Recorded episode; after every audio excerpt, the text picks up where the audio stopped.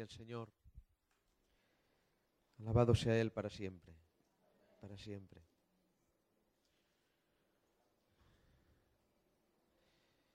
Creo que ya no tengo más, no puedo generar más lágrimas de tanto llorar, de tanto que he recibido, que hemos recibido yo y mi esposa, tantos eh, consejos para llevarme a, a Barcelona, tanta, tanta predicación muda de los pastores, tan bendecido, tan bendecido. Y yo no, no, no, pensaba ni... Este mensaje que voy a ministrar creo que sería el último que yo pensaba ministrar, no de ninguna manera, pero en función de cómo ha ido el culto, no me queda más remedio, no me queda más remedio. Este mensaje eh, lo ministré cuando conocí a Nuria. ¿Dónde está Nuria? Aquí. Y, bueno, pues, digo, pues será imposible que lo ministre, pero tal como ha ido el culto, repito, no, no, puedo, no puedo olvidarme de lo que aquí ha acontecido. Mateo 26, 26.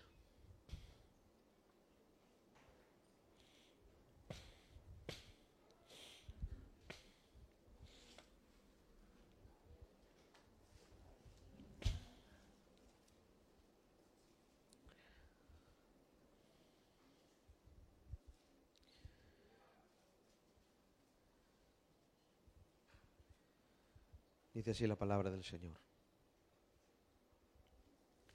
Y mientras comían, tomó Jesús el pan y bendijo y lo partió. Y dio a sus discípulos y dijo, tomad, comed, esto es mi cuerpo. Voy a repetir el verso. Mientras comían, tomó Jesús el pan y bendijo y lo partió. Y dio a sus discípulos y dijo, tomad, comed, esto es mi cuerpo, mi cuerpo. Gloria tenga su nombre, gloria tenga su nombre.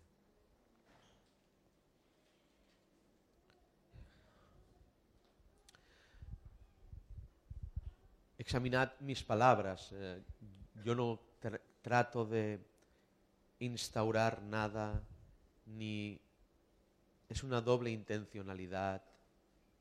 Examinad, contrastarlas con la escritura y con el pensamiento bíblico. No precipitéis vuestros pensamientos ante lo que vais a oír, sino llevadlo a la oración. Llevadlo a la oración y a la conformidad del Espíritu Santo, yo puedo estar equivocado.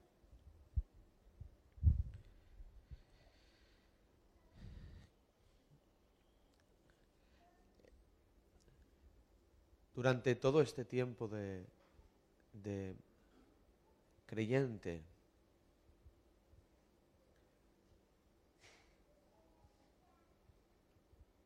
se nos hace un compendio resumido de lo que nos han ido diciendo acerca de Jesús.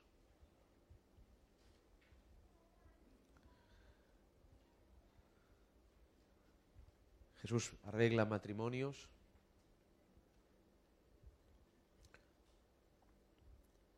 Jesús sana enfermedades.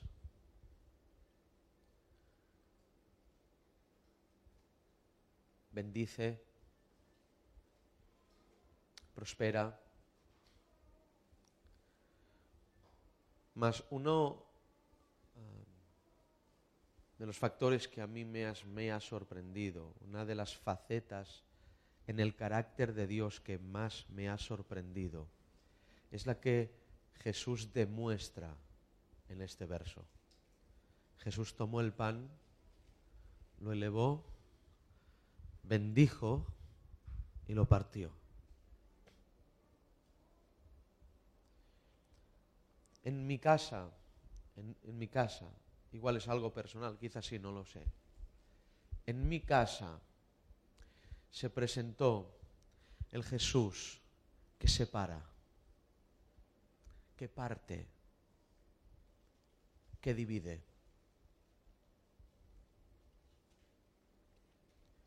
Yo estoy en contra en la, de la ah, disfuncionalidad de una iglesia dividida. ¿no? Yo no, no, no va por ahí, no, no quiero ir hacia ese rumbo. Pero en mi casa se presentó el Jesús que parte, el Dios que separa, el Dios que divide. Y tardó cuatro versos en demostrarlo, solamente al empezar a crear, él ya demostró que eso va instaurado en su carácter. La Biblia dice que en Génesis 1.4, y vio Dios que la luz era buena y separó la luz de las tinieblas. Yo diría más, el Señor tiene obsesión en separar las cosas. Es más, eh,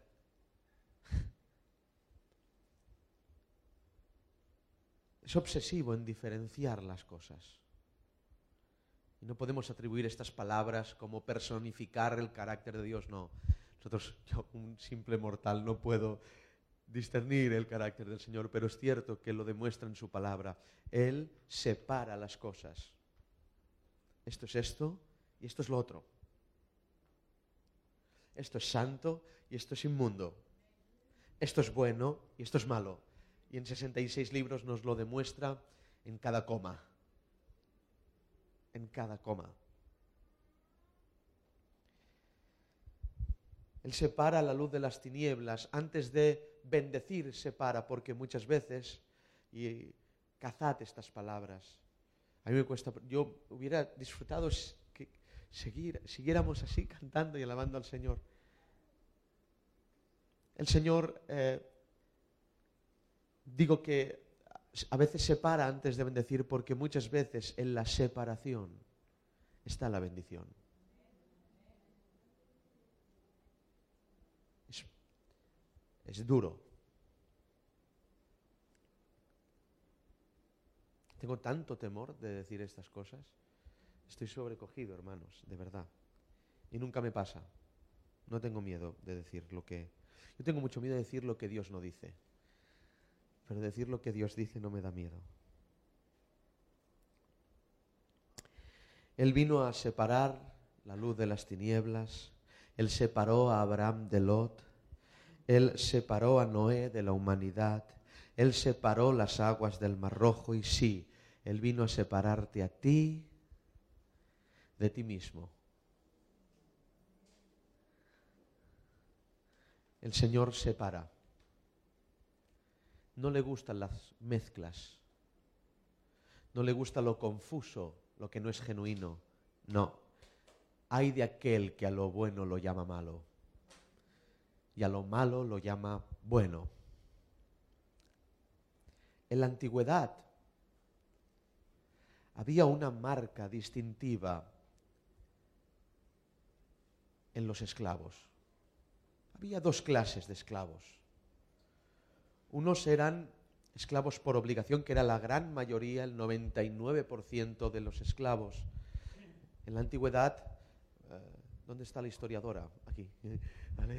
Tengo miedo, decía yo, oye Conchi, es que voy a hablar y hay una profesora de historia y yo no, he estudiado en mi vida. claro, una abogada, una profesora de historia, ingenieros, no sé qué más, yo, yo analfabeto, yo tengo la carrera del galgo. Eh,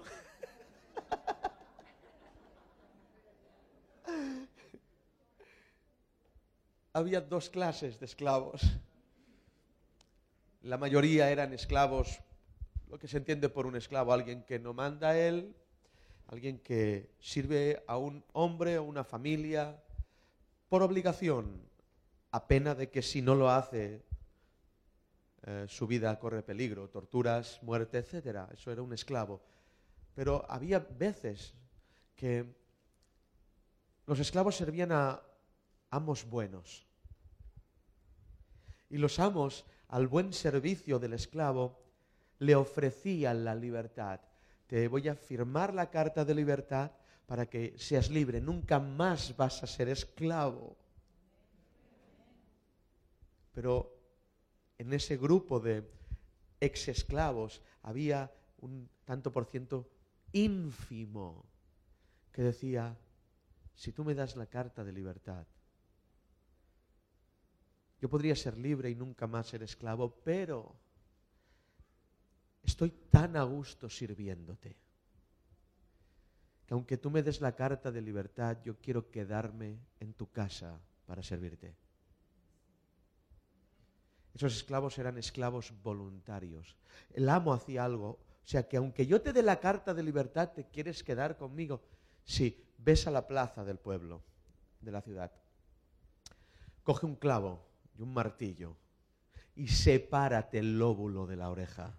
Ponte una arandela y todo el mundo sabrá que me sirves por voluntad propia. La marca del esclavo voluntario es que ese esclavo vivía herido, separado, roto. os voy a confesar algo. Nunca he sido tan libre que cuando he sido su esclavo.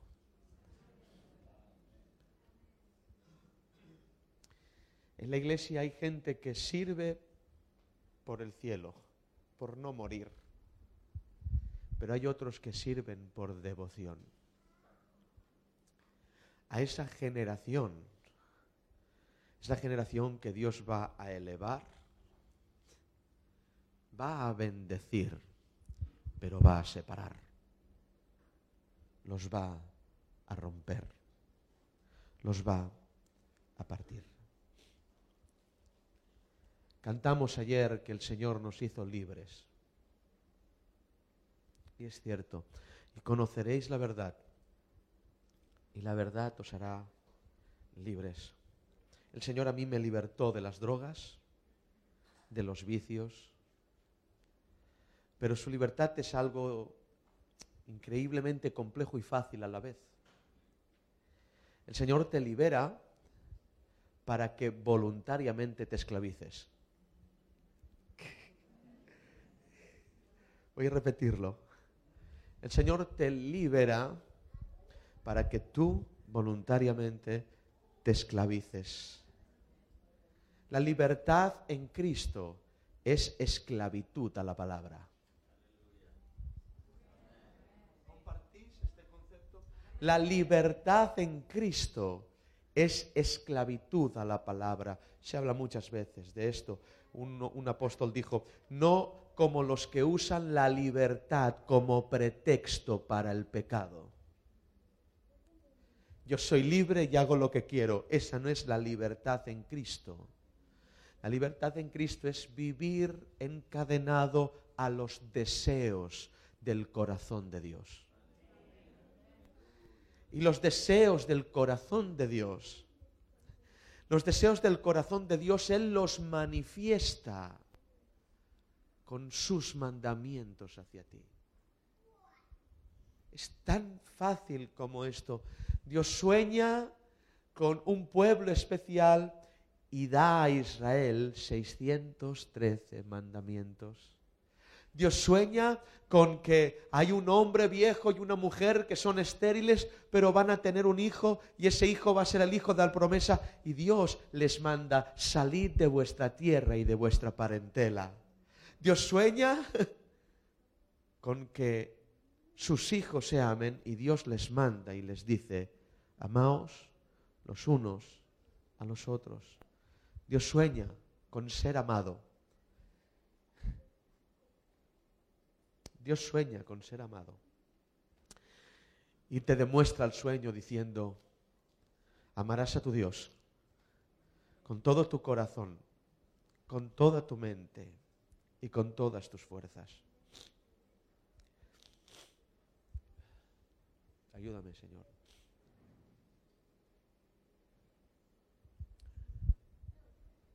El que ha sido liberado por el Señor vive esclavo de su palabra, roto por su palabra, herido y separado por su palabra, separado del mundo, separado del pecado, sí, separado de su familia, sí, separado de sus amigos, y conmigo lo ha hecho muy violentamente. Él tiene dos maneras, te manda y obedeces a las buenas, o si eres suyo, lo hará a las malas. Tú eliges. Pero separarte te va a separar. Herirte te va a herir. El apóstol Pablo habla a Timoteo, su discípulo amado, y le manda un verso que él no sabría que sería un verso, pero le manda un verso poniendo el fundamento de Dios en 2 de Timoteo, creo 2.14, si no recuerdo mal, y dice, pero el fundamento de Dios está firme, teniendo este sello. No dice cosa poca, dice, pero el fundamento de Dios está firme fundamento de Dios está firme. Está diciendo, esto será común en todas las épocas del pueblo de Dios. Esto es algo inamovible, es el fundamento de Dios y está firme, no se puede mover. ¿Cuál es? Dice, conoce Dios a los que son suyos y apártese de iniquidad todo aquel que invoca su nombre. Este fundamento de Dios será común en todas las iglesias verdaderas de todos los años y de todos los siglos. Y si ese no es el fundamento, no es iglesia. El fundamento de Dios está firme y tiene este sello. Conoce Dios a los que son suyos y apártese, partir, sepárese de iniquidad todo aquel que invoca su nombre. El fundamento de Dios está firme. Y qué locura, dice Pablo. ¿No, no, habéis visto lo que he dicho? El fundamento de Dios está firme. ¿Conoce Dios a los que son suyos? Yo me pensaba que el fundamento era al revés, que nosotros le conozcamos a Él. Pero no dice eso Pablo. Dice, el fundamento de Dios no es que usted le conozca. El fundamento de Dios es que Dios le conozca a usted. ¿Cómo? Sí, no es que usted estudie, es que Dios le estudie. No es que usted le conozca, es que Dios le conozca a usted. El fundamento de Dios es que Dios le conozca. Y ahora las mentes teológicas están diciendo, bueno, Dios conoce a todo el mundo porque su omnisciencia provoca que Él conozca a todo el mundo. No, no, no está hablando del verbo conocer en griego, no está hablando de una sabiduría intelectual.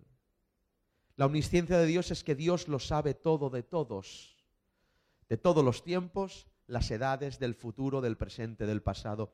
Eso es omnisciencia.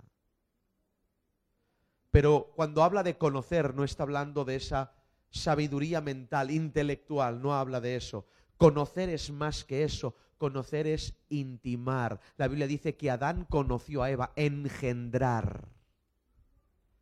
El fundamento de Dios es que Dios engendra. hermanos. Ese es el fundamento que Dios fecunda. El fundamento es que Dios te conoce a ti.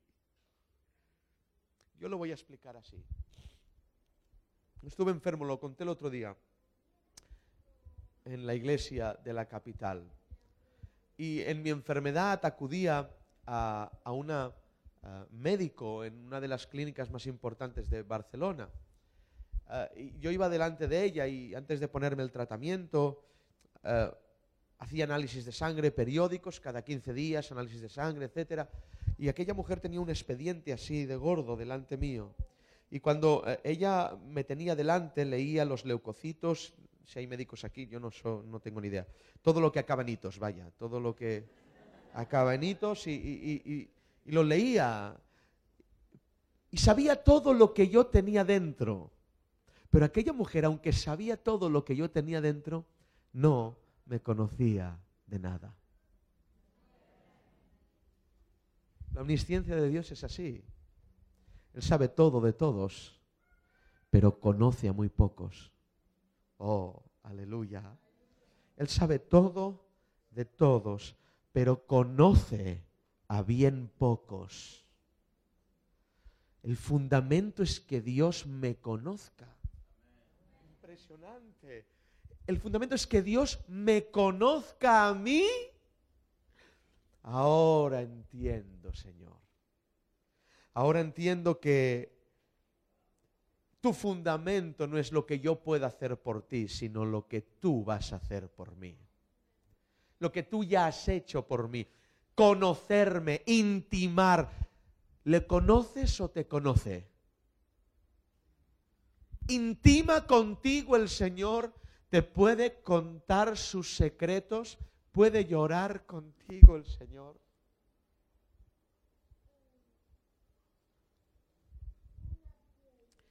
Un hombre lo explicaba así. En España hay el Palacio de la Zarzuela, creo que aquí es la Casa Rosita o la Rosa, Rosada. Eh, Rosita, madre mía.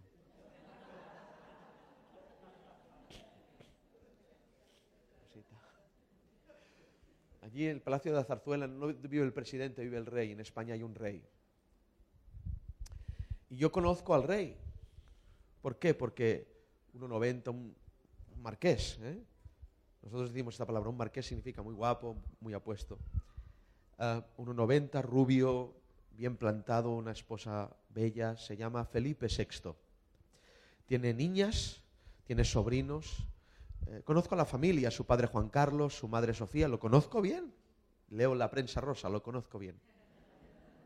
Si ahora me presento en el Palacio de la Zarzuela y golpeo la puerta y digo, eh, bueno, eh, quiero entrar porque conozco al rey, los, guardianes de esa puerta, los siervos del rey dirán, usted no puede entrar. Y yo digo, ¿cómo que no puedo entrar si le conozco?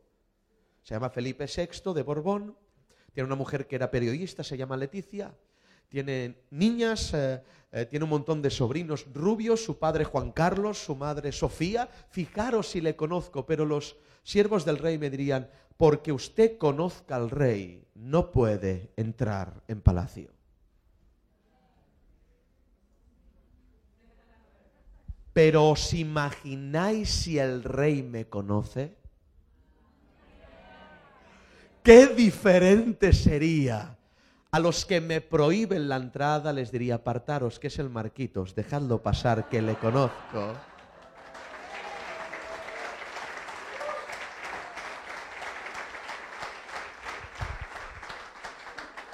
Ahora entiendo las palabras de Jesús. Muchos en aquel día me dirán, en nuestras plazas predicaste, sabemos quién eres, te conocemos, pero Él les dirá, apartaos de mí, hacedores de maldad. No dice, no me habéis conocido, dice, porque yo nunca os conocí.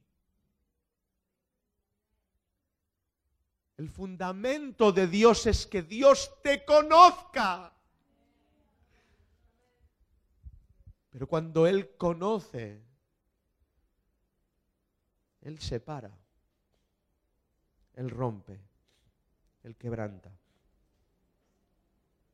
A los que conoce, escoge, los separa, los quebranta.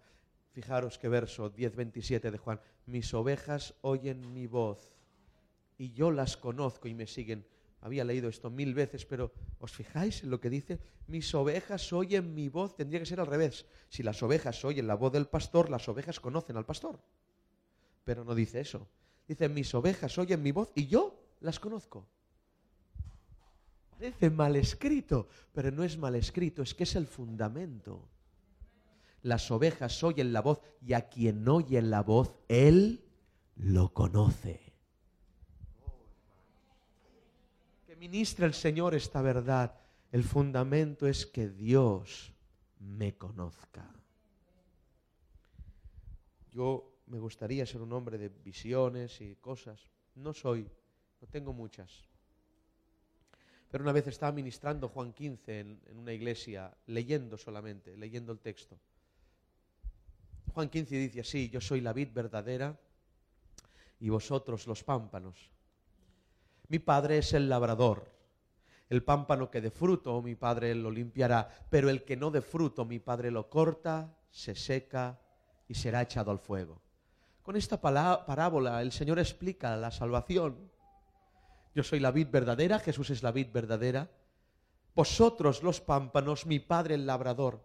El pámpano que da fruto, mi Padre lo limpia. Tan sencillo como eso. El que da fruto, lo limpia.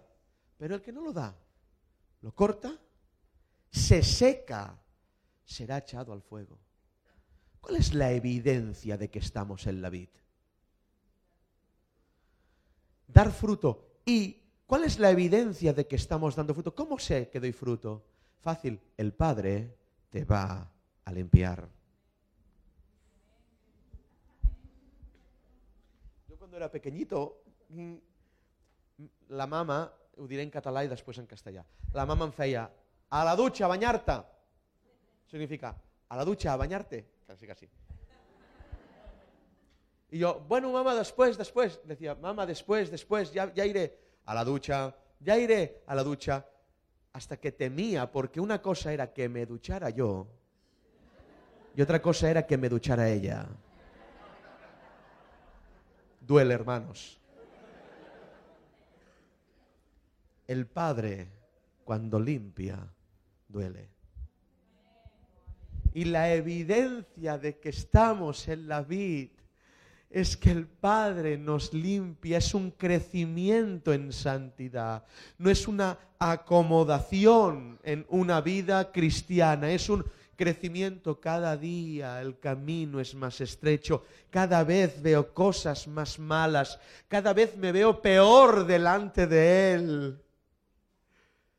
El Padre, a quien conoce, lo limpia, lo separa, lo quebranta. La santidad, la palabra santidad no es otra cosa que separación. Separación. Eso es santidad. Separación. Pero fijaros lo que dice. El que no da fruto, lo corta, se seca y será echado al fuego. Yo cuando leía esto, vi como yo regalaba un ramo de rosas a, a mi esposa. Y cuando yo veía las rosas eran preciosas rosas rojas, con fragancia, perfume, olor. Y yo decía, huele, el Señor, tiene olor, tiene perfume y fragancia. Y el Señor me decía, sí, pero que sepas que ya le has regalado algo que ha muerto. Tenía olor, perfume, fragancia, pero ya había muerto. Hay cristianos que tienen fragancia de cristiano aún, que tienen perfume de cristiano y parecen cristianos, pero han sido cortados, ya han muerto. Pero si hoy te arrepintieres, si hoy tu corazón clamare a aquel que puede injertarte en la vid. Él es poderoso para guardaros sin caída y presentarnos sin mancha delante del Padre. Lo creo con toda mi alma. A quien ama, a quien conoce, separa. El esclavo verdadero es un esclavo herido. Y ahora voy donde quería ir. El esclavo verdadero es un esclavo herido. No es alguien alquilado, sino es alguien comprado. No es alguien que por casualidad sirve, es alguien que su vida es servir. Muchas veces cuando oramos al Señor le pedimos, tócame Señor. ¿Cuántas veces tócame, tócame, tócame? No sabes lo que pides. Cuando Él toca hace daño. La Biblia dice, y el, el, ángel del Señor tocó el muslo de Jacob, de Jacob. Cuando dice tocó, es el verbo hebreo nagá, y nagá significa separó, hirió. Cuando le pides que te toque, él está dispuesto a hacerlo, pero hay que pagar un precio para el toque de Dios. Una separación, una herida. Él limpia, parte, separa. Él separa a Moisés de su calzado porque el lugar que está pisando es santo. ¿Y cuántos se descalzaron viviendo en santidad, pero están volviendo a tomar el calzado, presentándose ante Dios con lo inmundo que pisa? Pero el Señor separó a Moisés de su calzado. El Señor separa a Pedro de las redes antiguas. El Señor separa a Noemí de su familia para que vuelva a heredar Belén porque no podía ser con su familia, era sin su familia. Y Dios moverá las fichas que tenga que mover para que Noemí viva en Belén. ¿Estás dispuesto a ser separado de tu calzado? Está Moisés delante de la zarza que arde y no se consume y, y, le dice Dios, ya que te has separado, ya que has hecho lo que yo te he dicho, ya que estás aquí, te digo, voy a promoverte, voy a enviarte delante de Faraón, vas a predicar la palabra, vas a liberar a mi pueblo. Y Moisés le dice así, oh, esto es genial, le dice, dice, Señor, soy tardo de habla, antes de hablar contigo y después de hablar contigo sigo siéndolo. En otras palabras, hablar con Dios no le hacía elocuente. Hablar con Dios no le hacía un fenómeno.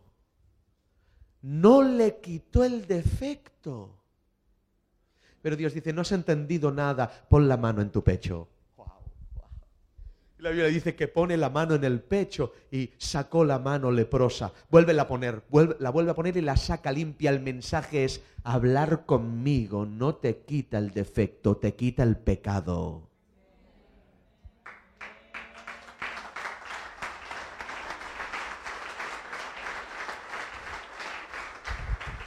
Cuando alguien se acerca a Dios, hoy nos acercamos a Dios para cantar mejor y ungidos.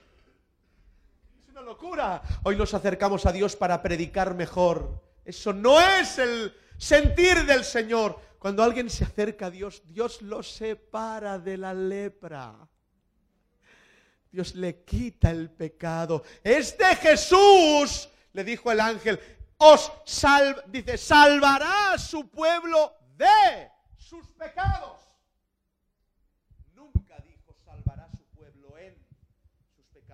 Si algo hace la palabra es quitarte de pecar. ¿Cuántas veces habéis oído, abogado tenemos para con el Padre a Jesucristo el justo? ¿Cuántas veces? Yo millones de veces lo he escuchado predicar, pero nadie, es un verso mutilado porque nadie predica la primera parte del verso. La primera parte del verso es, primera de Juan dice así, Juan dice, estas cosas, hijitos, os escribo para que no pequéis. Pero si alguno hubiere pecado, abogado tiene para con el Padre. El énfasis, Juan, no lo hace en la segunda parte del verso, lo hace en la primera. Estas cosas os escribo para que dejéis de pecar no para que sepas que tienes abogado y hagas lo que quieras. Andar con Dios te quita el pecado. El egoísmo, la mundanalidad. Quizás Dios te separe de tus amigos, te separe de quien más amas, porque Él cuando conoce, separa, parte quiebra. ¿Cuánto valen los rotos en Dios? ¿Cuánto vale esa generación que ha sido partida por la mano del Altísimo? incomprendidos. Nadie quiere saber nada de ellos porque son extraños, raros. Prefieren la compañía de un Dios que no ven a la compañía de hombres que ven. Esas jóvenes que no se arreglan para agradar a los chicos, sino se arreglan para agradar a Dios. Esos hombres que tocan el piano en su casa sin que nadie les escuche, ¿para qué estará tocando el piano? Es que está alabando al Señor. Esa gente que se encierra en su cuarto, creyendo un Dios que no ve, enamorado de algo que no se toca. Esa generación es una generación de gente quebrada, de gente rota, de gente tocada por la mano del Altísimo. ¿Cuánto valen los rotos, hermanos? En su reino los rotos son los príncipes. En su reino los quebrados son su ejército. Salmo 23, no sé por qué digo esto. El Señor es mi pastor, nada me faltará. En lugares de delicados pastos me hará descansar. Junto a aguas de reposo me pastoreará. ¿Cuántas veces lo habéis leído? Tropecientas mil, pero no os habéis fijado en lo que está diciendo. En lugares de delicados pastos me hará descansar. Junto a aguas de reposo me pastoreará. David está diciendo, he entrado en la universidad de los rotos y mi lógica ya no vale. ¿Cómo? ¿Por qué, pastor? Te lo voy a contar. En lugares de delicados pastos me hará descansar, junto a aguas de reposo me pastoreará. Si tú te centras en lo que acabo de decir, verás que está mal escrito o parece que esté mal escrito. En lugares de delicados pastos me hará descansar. Tendría que decir, en lugares de delicados pastos me pastoreará. Y junto a aguas de reposo me hará descansar. Pero lo dice al revés. Dice, en lugares de delicados pastos allí me hace descansar y junto a aguas de reposo allí me hace comer. Esa es la generación que Dios entrena. Entra en la universidad de Dios para que su lógica irrumpa en tu lógica y tu lógica se quebrante, se quiebre para abrazar la ilógica del Espíritu. Gente rota por su mano. Yo, ¿por qué será tan rara esta chica? Porque ella se ha enamorado antes de Dios que de ti.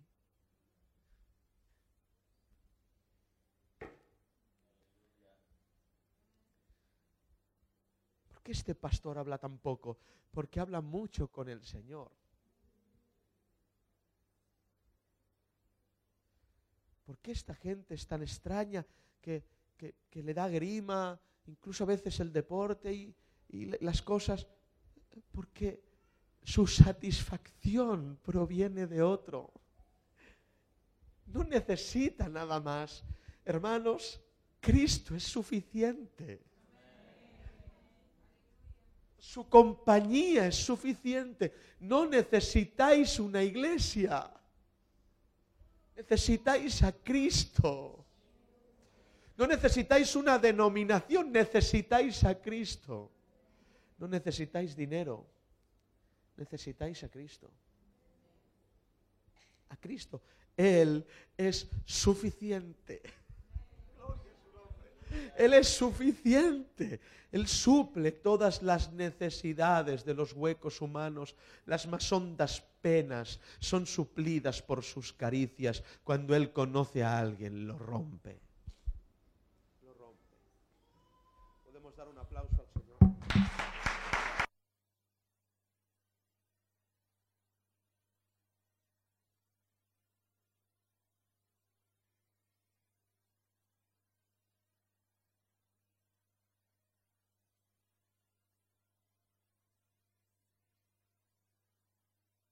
Aleluya. Él es suficiente.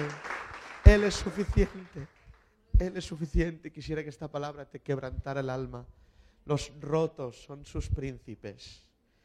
Los rotos.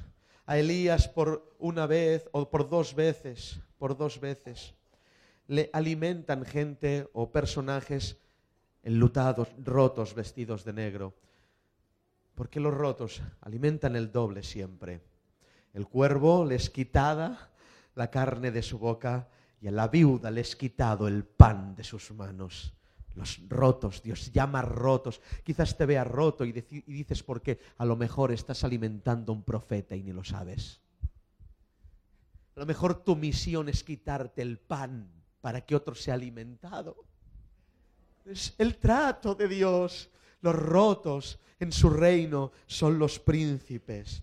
Dios separa al cuervo de su comida, separa a la viuda de su alimento para alimentar a un profeta. Otros verían en esto un abuso. Viene un hombre a tu casa, ¿qué tienes para comer? Pues tengo pavo y queso y pan. Venga, para mí. Pero si es para mi hijo y no, no, para mí. Es un abuso. No, no es un abuso. Es una misión de Dios. No llames abuso a lo que te está sucediendo. Esta palabra es para alguien. No llames abuso a lo que te está sucediendo. Lo que te está sucediendo es la misión de Dios. Dios está rompiéndote. Porque Dios te quiere conocer.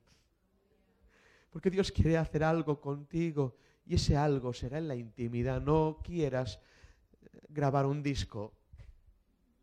Es un sueño humano. No, pero es para alcanzar las vidas. Mentira, es egoísmo lo que estás hablando. Dios te quiere en la intimidad. Tú y Él conoceros, bailar los dos. Bailar con el Señor. Ser tu amigo, tu compañero. La marca del esclavo es vivir partido vivir separado, vivir roto.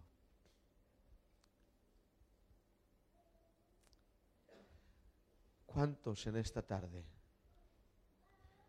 No levantéis la mano, decidlo interiormente, pero son preguntas retóricas. ¿Cuántos en esta tarde queréis ser arreglados? Yo quiero ser arreglado. Bueno, tengo una mala noticia soy el hombre de las malas noticias. Tengo una mala noticia. Cuando Dios arregla algo, lo rompe.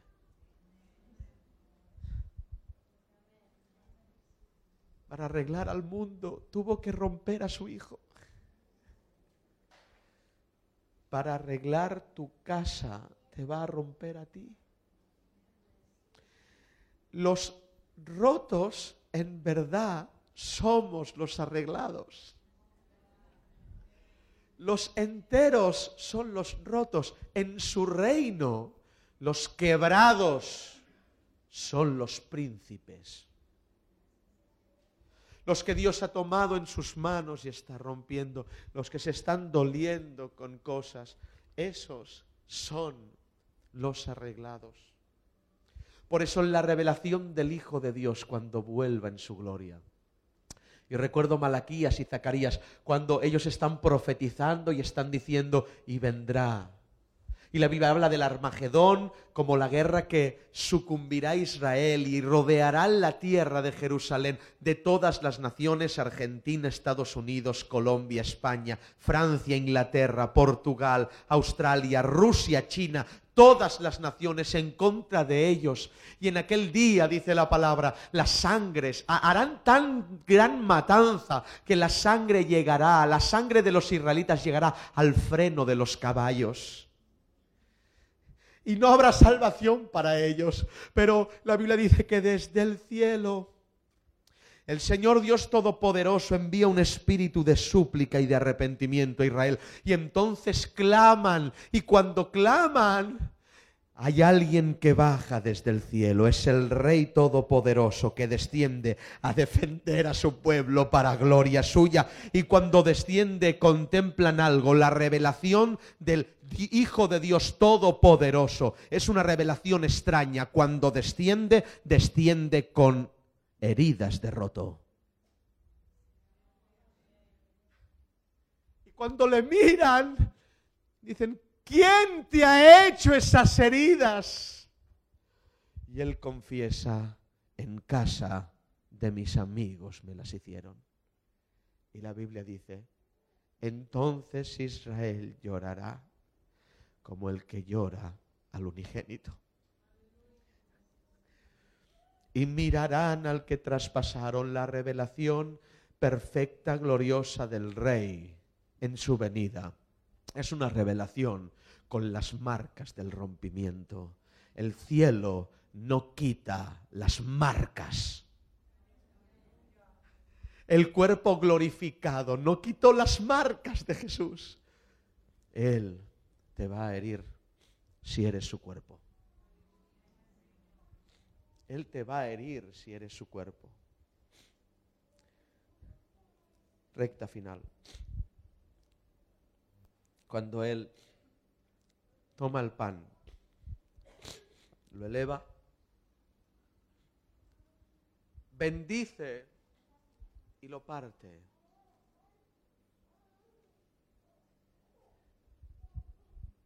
A ti que estás siendo roto, ¿me ayudas, Leo?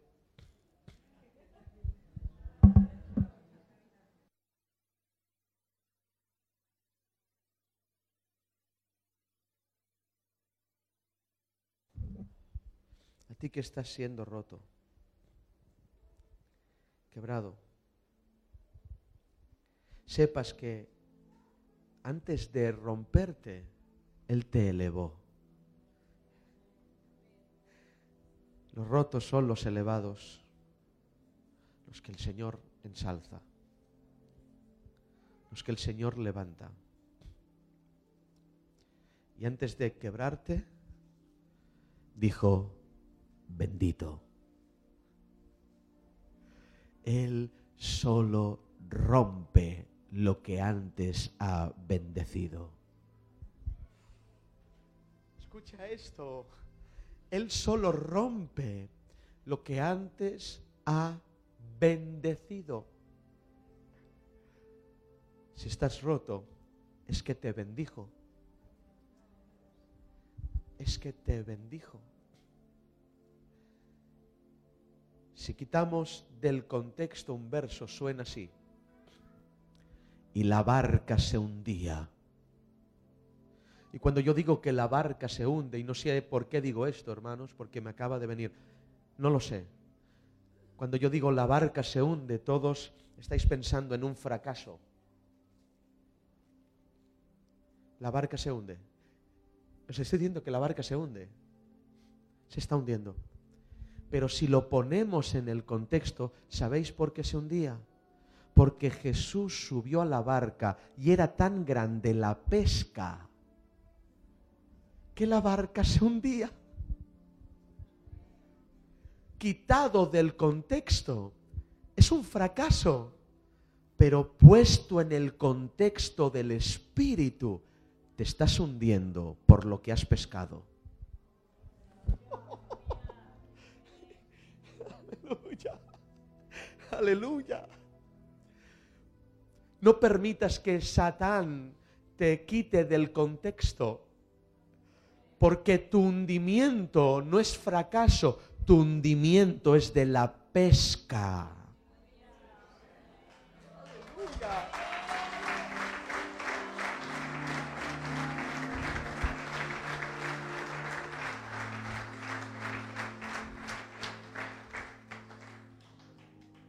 El Señor te lleva a la cruz. El Señor levanta una generación de crucificados. El Señor eleva a los que bendice. El Señor a los que conoce. Rompe.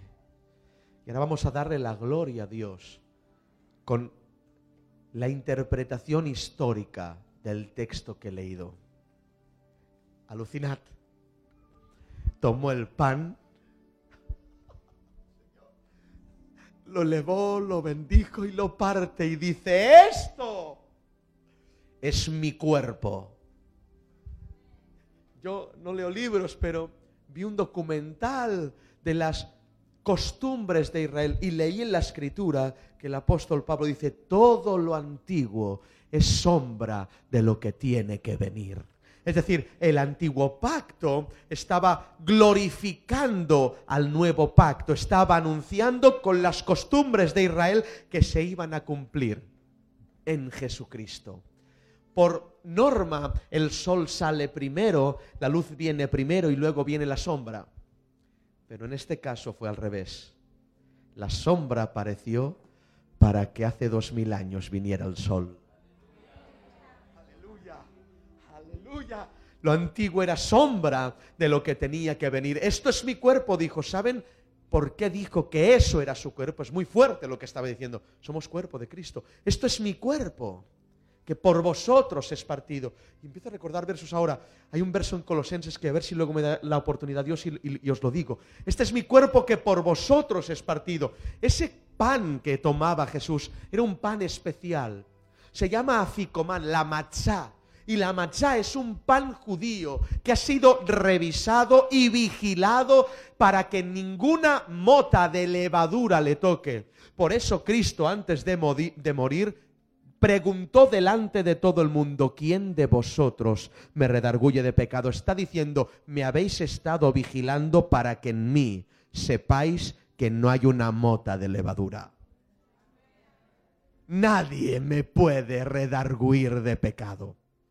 Ese pan que eleva venía en una masa y esa masa era una masa especial revisada y vigilada. Y de esa masa, fijaros, esto lo hacen hoy los hebreos, ¿eh? de esa masa se cogían tres partes de la masa del mismo peso y se hacía del mismo diámetro y de la misma masa. Mismo diámetro, misma masa.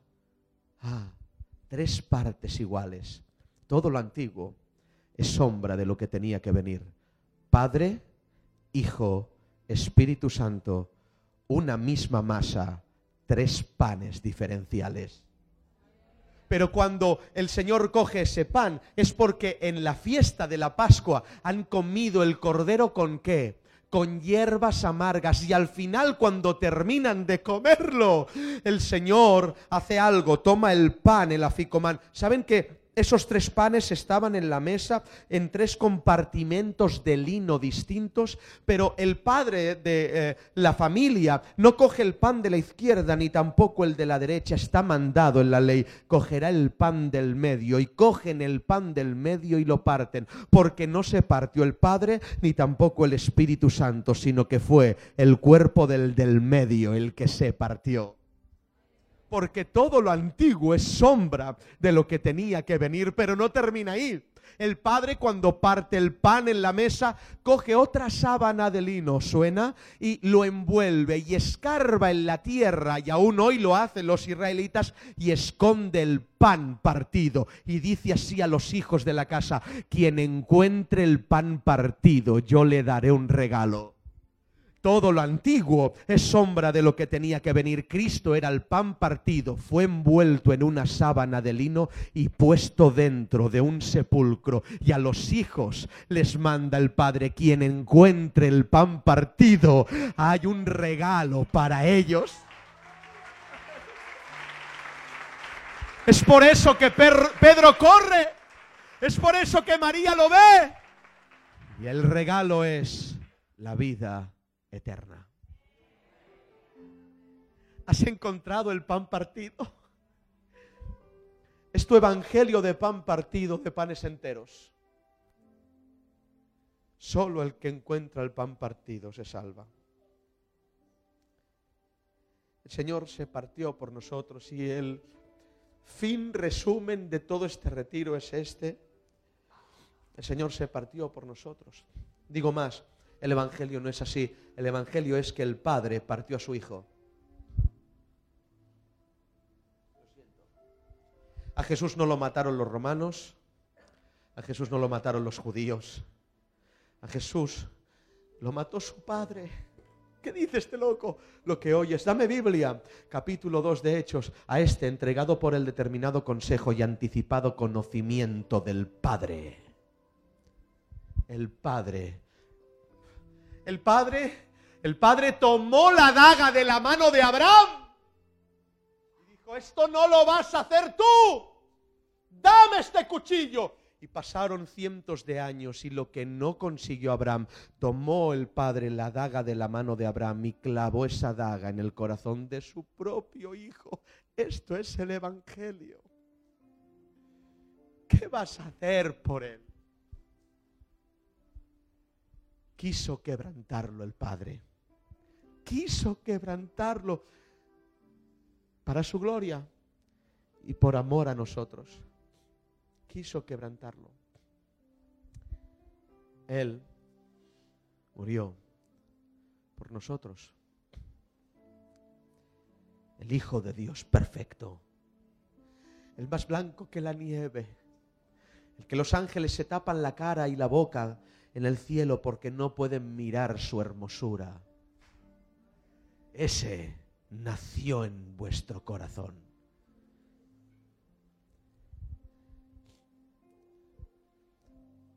La densidad de la madera es más débil que la densidad de la roca, de la piedra. Y un día Dios le dice a Moisés, con esta madera golpea la piedra. Y yo si fuera Moisés hubiera dicho, si golpeo con la madera la piedra, me quedo sin vara. Porque es más fuerte la piedra que la madera. Pero Moisés no dudó y milagro. Cierra los ojos, toma la vara y ¡bum! Pero no se rompe la madera. Se rompió la roca y de esa roca abierta manó agua. Usted y yo somos esa madera débil que constantemente golpeamos a la roca eterna, pero en vez de morir nosotros, Él se abrió por la mitad y de su costado salió sangre y agua. ¿Quieres el pan partido? Cierro este mensaje diciéndose esto. ¿Sabéis por qué se comen el pan después de la cena? Dos detalles que no voy a entrar. Primero, porque este pan se come sin hambre. Otra oportunidad. Este pan se come sin hambre. Hay quien ora cuando tiene ganas de. Hay quien lee cuando tiene ganas de este pan partido se come sin hambre. No por las ganas que tengas tienes que dejar de comerlo, no porque no estés hambriento tienes que dejar de comerlo. Este pan se come sin hambre. Y segundo, ¿saben por qué lo comen después de la cena? Porque en la cena habían comido hierbas amargas. Y ni el vino ni el agua quitan el sabor de la amargura. Pero al final de la cena hay un pan partido que quita el sabor de lo amargo. Cierra tus ojos ahora. Si comiste hierbas amargas, este pan, solo el pan partido, te quita la amargura. Yo y mi esposa nos hemos sentido partidos entre vosotros. Quebrados por el Señor y entended esto. Los arreglados no son los enteros. Los arreglados son los rotos en su reino. Si quieres ser arreglado, deja que Él te rompa. Deja que Él te rompa. Necesito tu arreglo, Señor deja que Él te rompa. Deja que Él te rompa. Estructuras, pensamientos. Deja que Él mande, que Él te rompa. Oremos.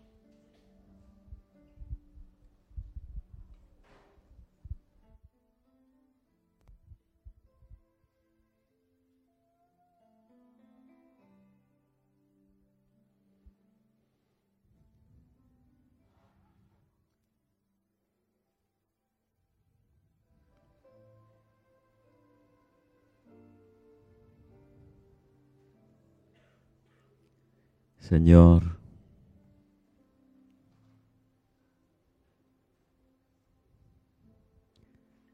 ¿qué te podemos decir, Señor? Gracias solamente. Gracias por tu palabra, Señor.